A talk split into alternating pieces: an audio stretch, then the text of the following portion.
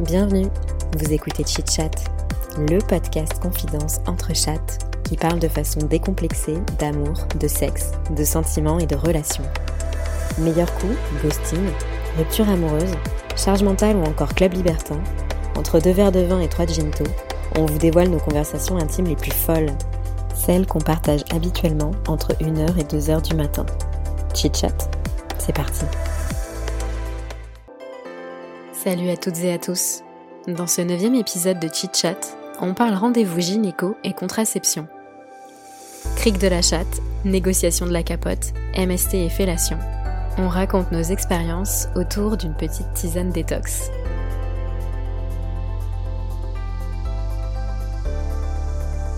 On va santé En mode tisane. La tisane de mamie. C'est pas Ginto ce soir, hein? Trop fatiguée. Eh oui. Bon, alors, qui veut nous raconter son dernier rendez-vous chez le gynéco Bah moi, si vous voulez, je peux vous raconter. Vas-y. Parce que pour la première fois, j'ai vu une sage-femme au lieu d'une gynéco. Hmm. Et avant, je voyais toujours une gynéco... euh, Une gynéco que j'avais trouvée, je sais plus comment, enfin bref, un peu à l'arrache. Et euh, ça se passait pas très bien. Enfin, j'étais pas très à l'aise d'aller chez la gynéco, ça me saoulait, j'étais toujours un peu angoissée avant d'y T'avais une appréhension. Ouais, Limite, tu stressée. prenais pas de rendez-vous parce que t'étais t'es appréhendée. Ouais, En même temps, c'est pas le moment le plus. euh, Le plus agréable. Ouais. Mais euh, bon, j'allais quand même un peu à reculons et même pendant le, la, enfin, le- la séance, enfin le, le rendez-vous, j'étais pas à l'aise, tu vois. euh, Enfin, j'étais vraiment pas au top quoi à chaque fois que j'y allais. Et puis euh, pendant trois ans, j'ai arrêté de voir une gynéco. Et je savais qu'il fallait que j'en revoie une parce que c'est important, euh, parce que voilà, euh, il peut se passer plein de choses et même pour avoir un suivi, c'est quand même important. Et j'avais peur de reprendre rendez-vous parce que j'avais peur de me faire engueuler parce que j'ai pas pris rendez-vous depuis trois ans. C'est comme à l'école. Genre, euh, ouais. taper sur les doigts, quoi. Du coup, euh, je taper dit, sur la vulve, J'ai une image horrible. Une petite euh, règle. et, euh, et en fait, surtout, je voulais pas retourner chez celle que je voyais parce que ça se passait mal. Et puis, en plus, j'avais déménagé, donc ça faisait trop loin et tout. Et donc, euh, je me souviens que j'en avais parlé avec vous. j'avais dit, ouais, je sais pas qui, qui j'ai, enfin, enfin, si Les vous avez des contacts et tout. et du coup, on m'avait parlé de sage-femme. Et donc, j'ai trouvé une sage-femme. Et j'y suis allée, j'étais hyper stressée. Et en fait, euh, ce qui m'a choquée, c'est que du coup, ça s'est très bien passé. Mais en fait, ce qui me choquait le plus, et en fait, après, ça m'a choqué aussi de m'être de m'être rendu compte de ça, donc doublement choqué, c'est qu'en fait, euh, elle me demandait avant de me toucher, elle me demandait avant de euh, d'insérer euh, quoi que ce soit. Elle recueillait euh, ton consentement, quoi. Voilà. Elle me disait bon alors là, je vous préviens, je vais faire ça. Est-ce que vous êtes est-ce que vous êtes d'accord Est-ce que je peux y aller Vous êtes prête Elle m'expliquait tout dans le moindre détail. C'était même pas obligatoire qu'elle me fasse un, un frottis ou quoi, ou même qu'elle me- qu'elle fasse quoi, une, quelconque intervention. C'est moi qui l'ai demandé, mais sinon elle m'a dit je l'aurais pas fait. Enfin, et, et du coup j'étais hyper choquée sur le moment. Et en sortant, j'étais encore plus choquée de me dire que j'étais choquée de ça, parce que Mm. normalement ça devrait être Mm. normal, quoi. Mais c'est tellement une autre façon de faire que ce qu'on a connu. C'est. Ouais. donc euh, ça- je comprends que ça t'ait choqué. Ouais, et, et enfin, mais du coup j'étais j'étais contente, enfin, et je me suis dit, mais en fait ça devrait se passer comme ça tout le temps. Parce que c'est vrai que c'est vrai que ça, Mm. c'est- même si c'est un acte médical, ça reste quelque chose de très intime. Enfin, clairement, on t'écarte les jambes et on Ouais. regarde euh, dans la Ah, c'est partie sûr la que plus c'est- intime de C'est toi, pas quoi. un rendez-vous Mm. chez l'ophtalmo, quoi. C'est ça. c'est- Voilà. Mais du coup, ça fait réfléchir sur la façon dont toute notre vie, enfin jusqu'à nos euh, trentaines d'années, ça fait quand même réfléchir sur la façon dont, dont on nous a amené les choses et Mm. dont on a été traité médicalement aussi. Quoi. Ouais. Et, et je sais pas si c'est un truc vraiment particulièrement, particulièrement lié aux sages-femmes ou euh, genre euh, parce que là dernièrement, euh, ces dernières Ouais. années, on, on fait attention au consentement, on, on verbalise chaque geste euh, médical et tout. Euh, je sais pas si c'est ça ou euh, si c'est vraiment un truc très lié aux sages-femmes. Parce que moi, moi, la première fois que j'ai vu une sage-femme aussi, j'ai été hyper choquée de ça. J'étais en mode ah ouais ok donc là elle me demande pour mettre euh, le spéculum Mm. c'est ça c'est- Ouais. Ouais. euh, elle te demande, elle te- elle t'explique ce qu'elle va faire. Genre, donc là, euh, je vais regarder, machin, là, je vais vous faire un frottis. Enfin, tout était hyper détaillé. Alors qu'avec mes précédentes gynéco, c'est genre, bah, écarter les jambes, allez-y, respirer, et puis en fait, elle faisait son truc, quoi. Ouais. Et moi, je me souviens même que, que la sage-femme que j'ai vue m'avait dit au moment de me déshabiller, m'avait dit enlevez le haut ou le Ouais, c'est bas, ce que j'allais dire. pas les deux en même temps, comme ça vous êtes Mais pas euh, nu comme un verre quoi. Oui. Alors que moi, ma gynéco que je voyais, Bah c'était oui. mettez-vous à poil et allongez-vous et écartez-vous. Mais moi, je me souviens aussi de quand j'avais 16-17 et qu'il fallait aller voir. euh, en plus, j'avais une gynéco que je connaissais, enfin, j'avais entre guillemets confiance en elle, enfin, c'était un peu ma référente. Euh, et en fait, euh, un jour j'arrive, en fait, c'est un remplaçant à elle, donc un homme. C'était un homme Un homme, bon, je veux dire, il y a des gynécos. Ouais, Non, mais bon. euh, il y a des gynécos euh, hommes, tu vois. Et c'était en mode, euh, bah, vous, enfin, enlevez tout, quoi. Donc en fait, tu te retrouves, je sais pas moi, 16-17.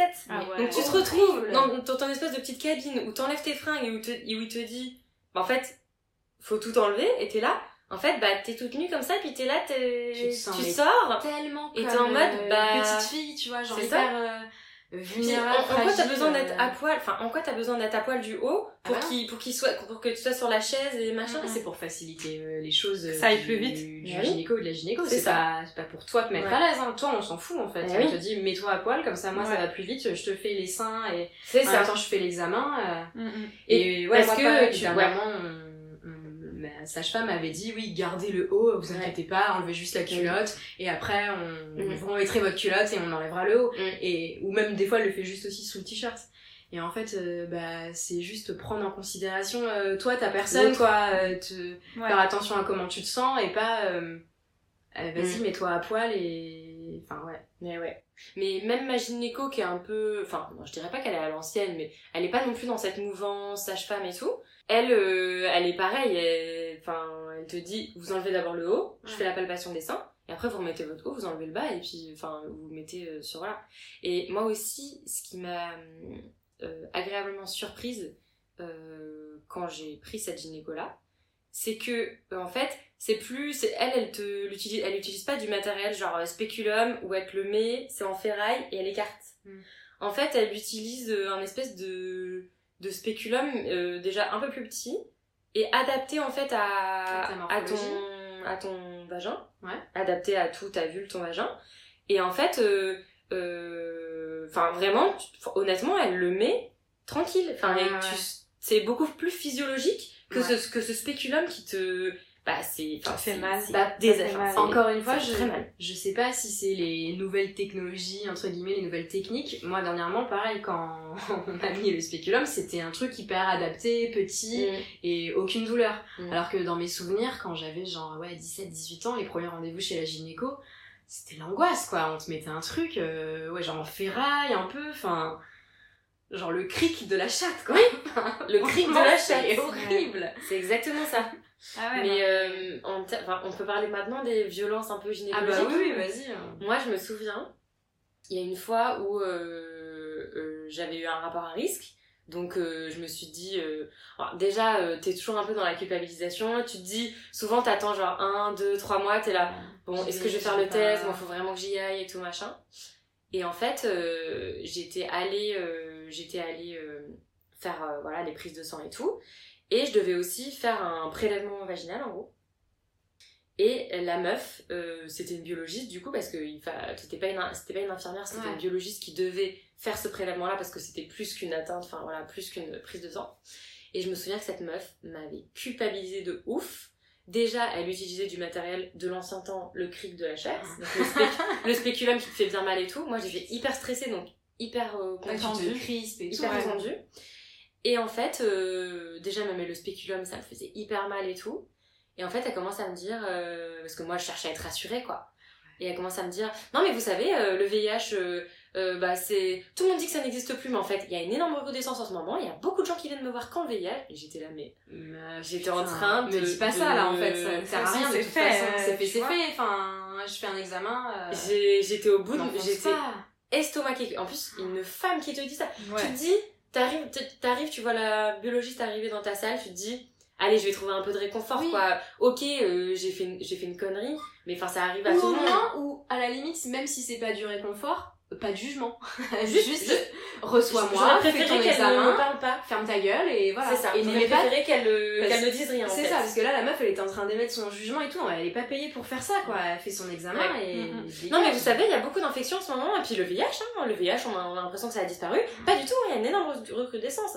Et moi j'étais là, je m'imaginais déjà avoir euh, toutes les IST de la Terre dans la chatte. Déjà, quand tu fais ce genre d'examen, t'es pas hyper peu stressé, rassurée. euh, C'est ça. Tu te dis, je suis stérile, je vais stérile, je vais avoir une maladie, je vais refiler à tout Je vais le monde. mourir. Et, mais, et je me souviens, et j'étais, et, et vraiment, je, estomaquée. Et je me souviens que sur le coup, j'en avais pas tellement raconté aux gens, parce qu'en fait, j'avais, j'avais honte. Ouais. Mais en fait, quand j'y pense maintenant, mais, mais quelle connasse, quoi. Ouais, Ouais, quelle ouais. grosse conne. Mais pareil pour tout ce qui est euh, violence, ou en tout cas euh, de te mettre un peu mal à l'aise, de te foutre à poil et tout, je sais pas si ça vient historiquement des gynécos qui étaient beaucoup des hommes, du coup qui se mettaient pas trop à la place des femmes, tu vois, euh, forcément, c'est pas des examens que eux euh, font. Et du coup, euh, petit à petit, je sais pas si ça a évolué un peu par rapport à ça, mais. Mais tu vois, moi, ce qui est bizarre, c'est que moi, j'ai toujours eu des gynécologues ou des sages-femmes, bah, du coup, femmes.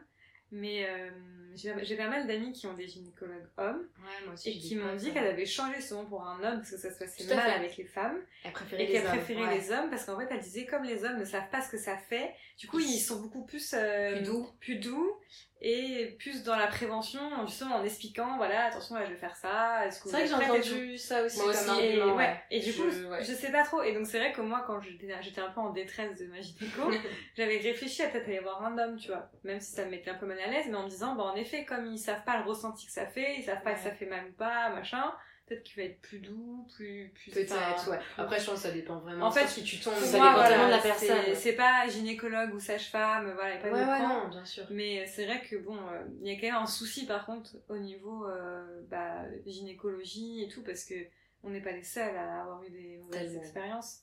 Et il y a plein, plein de filles qui ont peur d'aller chez la gynécologue et c'est pas pour une, enfin c'est pour une raison. Ah ouais, c'est qu'il y a des problèmes. Enfin, C'est ça, et puis ça reste hyper important, quoi. Ouais. Enfin, pour se faire dépister, pour euh, ça. avoir un suivi régulier, il faut... Et là, d'ailleurs, avec euh, bon, tout le truc confinement, Covid et tout, il y a une, euh, une énorme recrudescence des MST. Tout ce qui est chlamydia et tout chez les Ah jeunes, bon je crois, entre ouais, 18 euh, 26 ans, parce qu'ils ne sont pas dépistés, en fait. Et du Ah, coup, parce qu'il y a euh, eu toute une période où ils se sont pas fait dépister, où ils ont continué d'avoir une vie sexuelle, quoi. Oui, et puis là, même maintenant, si tu vois, on retourne dans une vie à peu près normale, bah, comme il y a eu ça avant, où on a un peu annulé tous nos rendez-vous médicaux, bah, tu vois, mine de rien, euh, les jeunes continuent dans ils ont cette plus l'habitude. Enfin, ils n'ont pas repris l'habitude. Ouais. quoi. Mais moi, enfin, je, je pense vraiment que. Enfin, moi, quand j'avais, euh, je sais pas, 15, 16, même jusqu'à mes 20 ans, c'était vraiment des sujets extrêmement tabous, je sais pas pour vous. Mm. Des sujets très très tabous. Et pourtant, euh, enfin, il y en avait déjà euh, des IST à ce moment-là, enfin, faut pas se, faut pas se le cacher.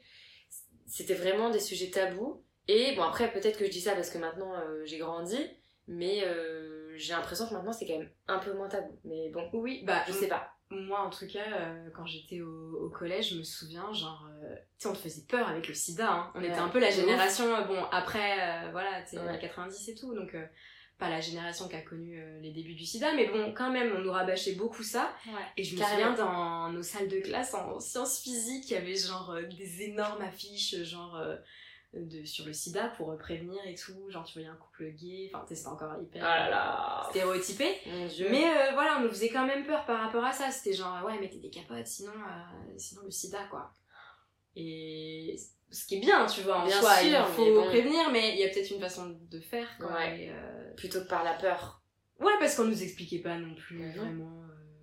Mais moi, je me souviens, comme toi, avoir eu des. des, des enfin, avoir des souvenirs un peu de peur, de- Ouais. voilà, de peur instaurée. Et pour autant, mais combien de fois, moi, j'ai fait n'importe quoi, combien de fois je me suis pas protégée. Donc finalement, euh, ça marche pas trop. ouais, Non, en ça marche pas. Enfin, il y a des gens pour qui ça marche, il y a des gens. euh, En fait, comme moi, on m'a pas vraiment expliqué. Alors, enfin, je dis pas. euh, Peut-être que je suis débile, j'en sais rien. Mais euh, non, je sais pas, puis- c'est- c'était que chez les autres, tu C'est vois. un truc de probabilité aussi, tu vois. Tu te dis, Ouais. ouais, Ouais. Pour que ça tombe sur moi. Mais bon, malheureusement, il suffit d'une fois, vraiment j'ai pas de chance. Oui, évidemment, Ouais. il suffit toujours d'une je pense fois. que t'es un peu inconscient aussi, euh, je sais pas, Quand à t'es 17 ans et tout. euh, je sais pas.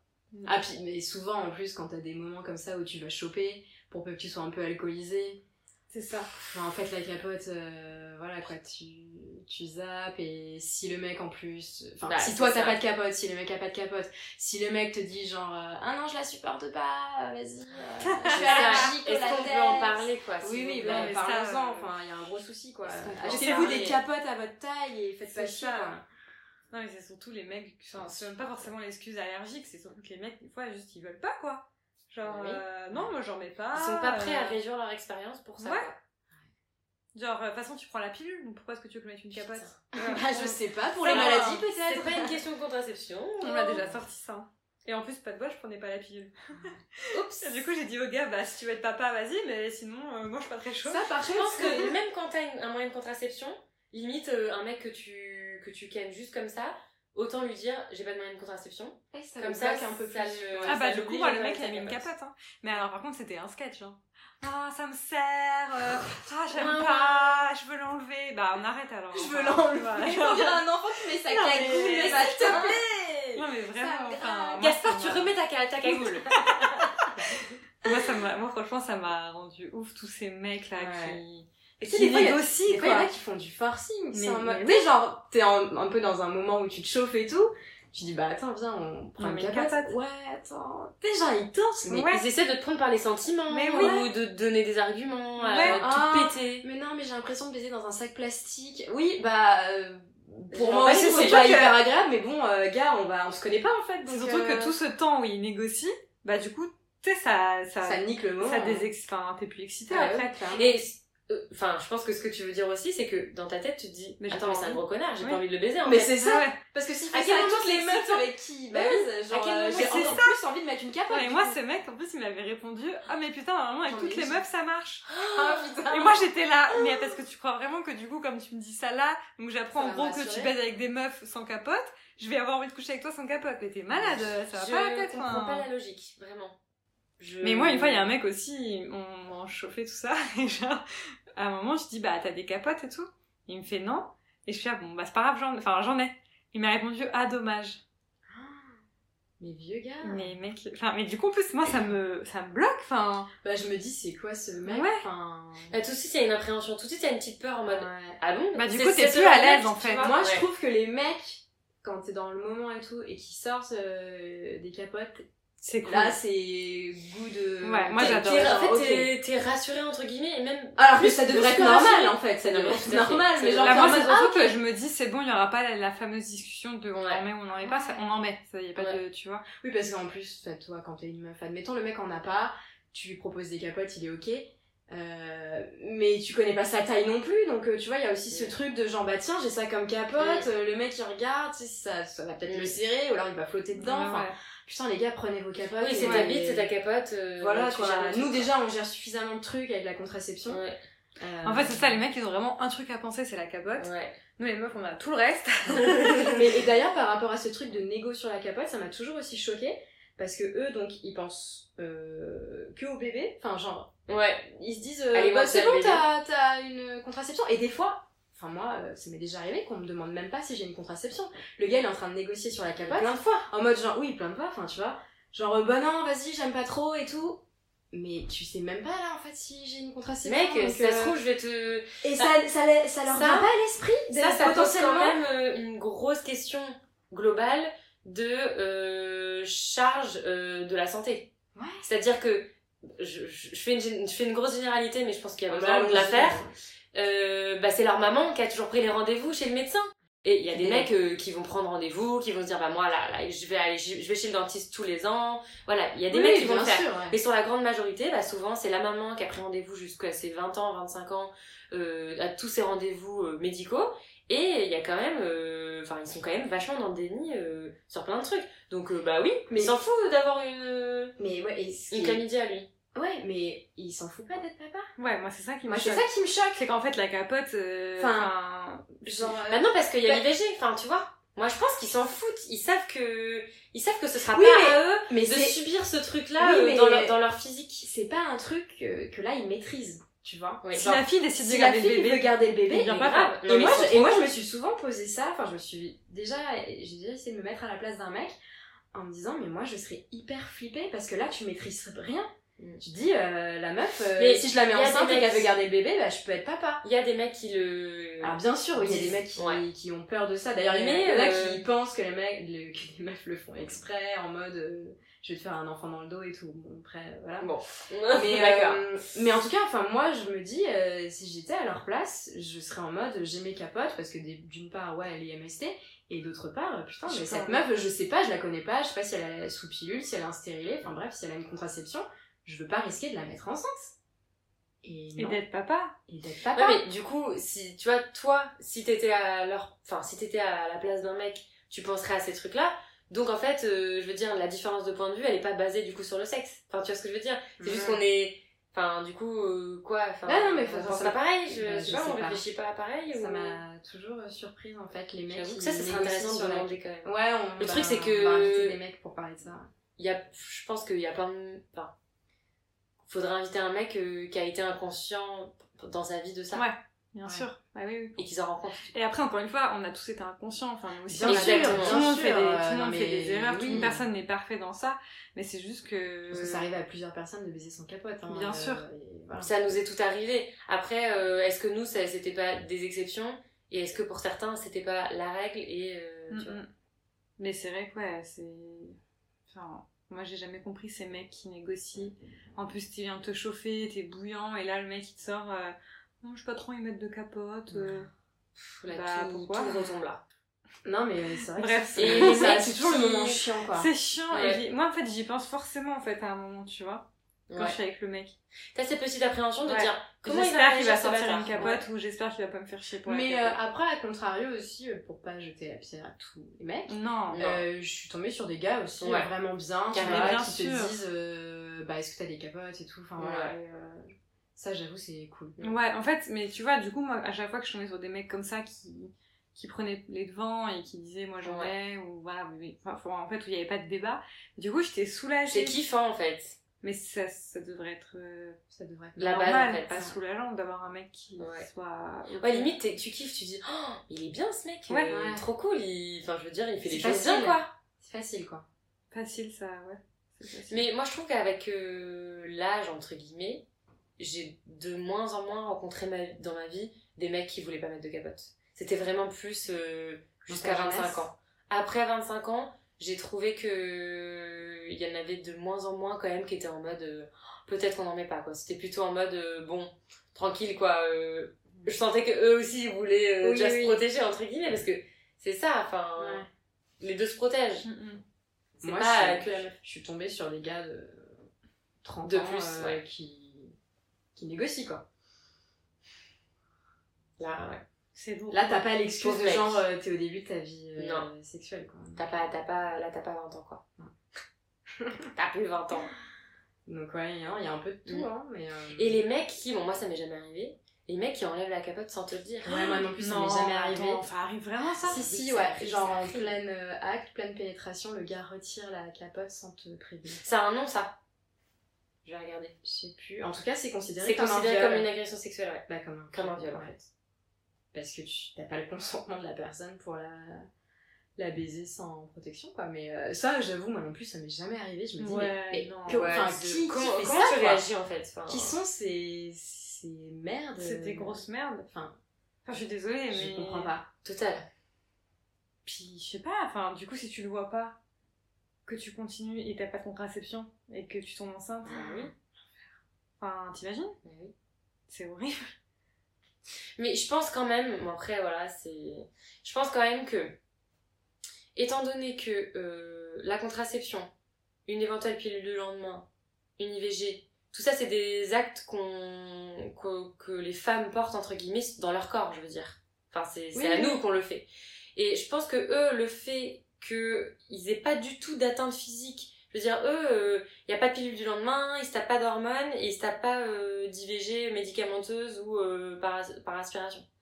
Donc, euh, le fait qu'ils Ils soient sont pas un peu atteints dans leur corps, Ouais. je pense que ça crée quand même un détachement, tu vois. Alors que nous, bah, forcément, je veux dire, euh, je veux dire, euh, s'il y a quelqu'un qui tombe enceinte, euh, c'est nous, quoi. Physiquement, il va y avoir quelque chose à faire, quoi. Après, euh, ils peuvent aussi avoir une MST, tu vois. Voilà, MST, exactement. IST, genre, euh, t'as Oui. des trucs sur la table, pas où tu peux devenir stérile. Enfin, ça, c'est un truc aussi qui peut quand même Ah oui. les toucher. Et Oui. Bon, apparemment. Et pourtant, euh, pas trop, quoi. Enfin, pour certains. Mais bon. Et, euh, et après, bon, pour ce truc de, de capote, t'es censé mettre euh, une capote pendant la fellation. Ouais. Oui, on en parle de ça, du sexe oral. Bah, même le cuni, hein. oui, oui, oui, une, Ah bah c'est oui. une, comment, une dague? Euh, une digue. Une digue, euh, Ouais, une digue. euh, vaginale ou- Digue Pendant le cul. dentaire, de digue... Mais non, mais si, ouais, enfin, je sais pas. Je vais regarder. Mais oui, parce que tu peux choper, genre, les chlamydia euh, pendant le sexe Ouais, oral. bon, Eh moi oui. j'avoue la capote pour fellation. Ah bah oui, euh, non. Après, j'ai déjà demandé à plusieurs médecins de faire un peu sur le sujet à l'époque. Et, euh, et en fait, ils avaient pas tous le même avis. Par contre, ce qu'ils disaient tous, c'est que, en gros, tu vas avoir plus de chances, par exemple, si tu as des rapports sexuels, euh, par exemple une pénétration, avec quelqu'un qui a une IST ou une MST, t'es quand même plus exposé que s'il y a du sexe oral entre vous deux, parce que euh, il y a plus d'échanges de fluides, euh, euh, Après, plus de euh, plus de contacts, euh, plus de con... enfin, Ouais. vous voyez ce que je veux dire? Oui, oui. Mais ça dépend. Et c'est pareil, c'est pire au niveau de l'anal parce qu'il peut y avoir des mi- micro-fissures et des mi... En gros, c'est un peu, un peu passé par le sang et tout aussi. Mais euh, j'avais vu un, un tableau récapitulatif justement de chaque MST, IST et les risques d'être contaminé en fonction bien ça. de la pratique. Bah, ça faisait un peu peur quand même. Parce que c'était un peu tout, tout, tout pareil. Ouais. Ouais. Euh, en fait, pour tout ce qui est VIH, hépatite, je veux pas dire de conneries, mais bon, euh, j'ai plus les infos en tête, mais il me semblait que pour tout ce qui était ouais, sida, c'était très peu risqué avec euh, le sexe oral. Par contre, les chlamydia, euh, à Oui. Ouais. Il y avait beaucoup de risques. Ouais, ça, ça m'étonne pas.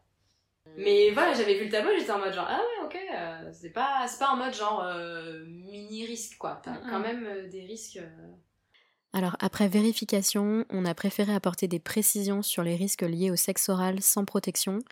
Euh, pour les risques élevés, on a l'hépatite B, la syphilis, l'herpès génital, le HPV, euh, qui est aussi appelé euh, papillomavirus, et la gonorrhée. En risque moyen, on a les chlamydia, et en risque très faible, le HIV.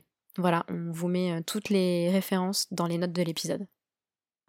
Après, je pense qu'il y a plein de gens qui. Enfin, moi, je sais pas, je, je me rends pas compte, mais peut-être qu'il y a plein de gens qui sont infectés, mais juste ils s'en rendent pas compte. Que, enfin, je veux dire, t'as pas de Énormément. symptômes. Parfois, t'as pas de symptômes. hein. Ah, ça se déclare euh, avant, enfin, pas tout de suite, donc. euh, Parfois, ouais. t'as pas du tout de symptômes. Comme le Covid, quoi. Tu peux l'avoir et puis. non, mais tu vois, Le et du coup, tu le sais pas, Ah ouais. et donc, euh, bah, tu. Tu continues, quoi. Puis tu Ah propages. Mais c'est vrai que C'est bonne, une bonne question cette question du sexe oral protégé parce que franchement, même même toutes les personnes qui euh, font hyper attention et à la Ouais. capote, franchement, qui Qui Ah, a mais sorti une capote? qui a sorti une capote euh, Bon, c'est vrai que Pour une fellation, mais personne. Bah oui. Enfin, même vous, vous avez déjà sucé un mec avec une capote? Non. Moi, non. hein. Je sais plus. Franchement, j'ai pas bout de pense plastique. Enfin, enfin, tu vois, je veux dire. Euh, Bah oui. Parce que là, je le fais pas. Non, mais. C'est vrai que pendant longtemps, je m'étais posé la question des goûts, tu vois, pour les capotes, mais oui, enfin. Bah oui, du coup. Oui, oui. Oui, c'est vrai. Le citron Oui, ouh, dégueulasse. Hmm, Par contre, pour le cuni, je savais pas qu'il y avait un truc aussi. Si. Ouais, et pour euh, l'anulingus aussi, tu fais des, Ouais. des trucs.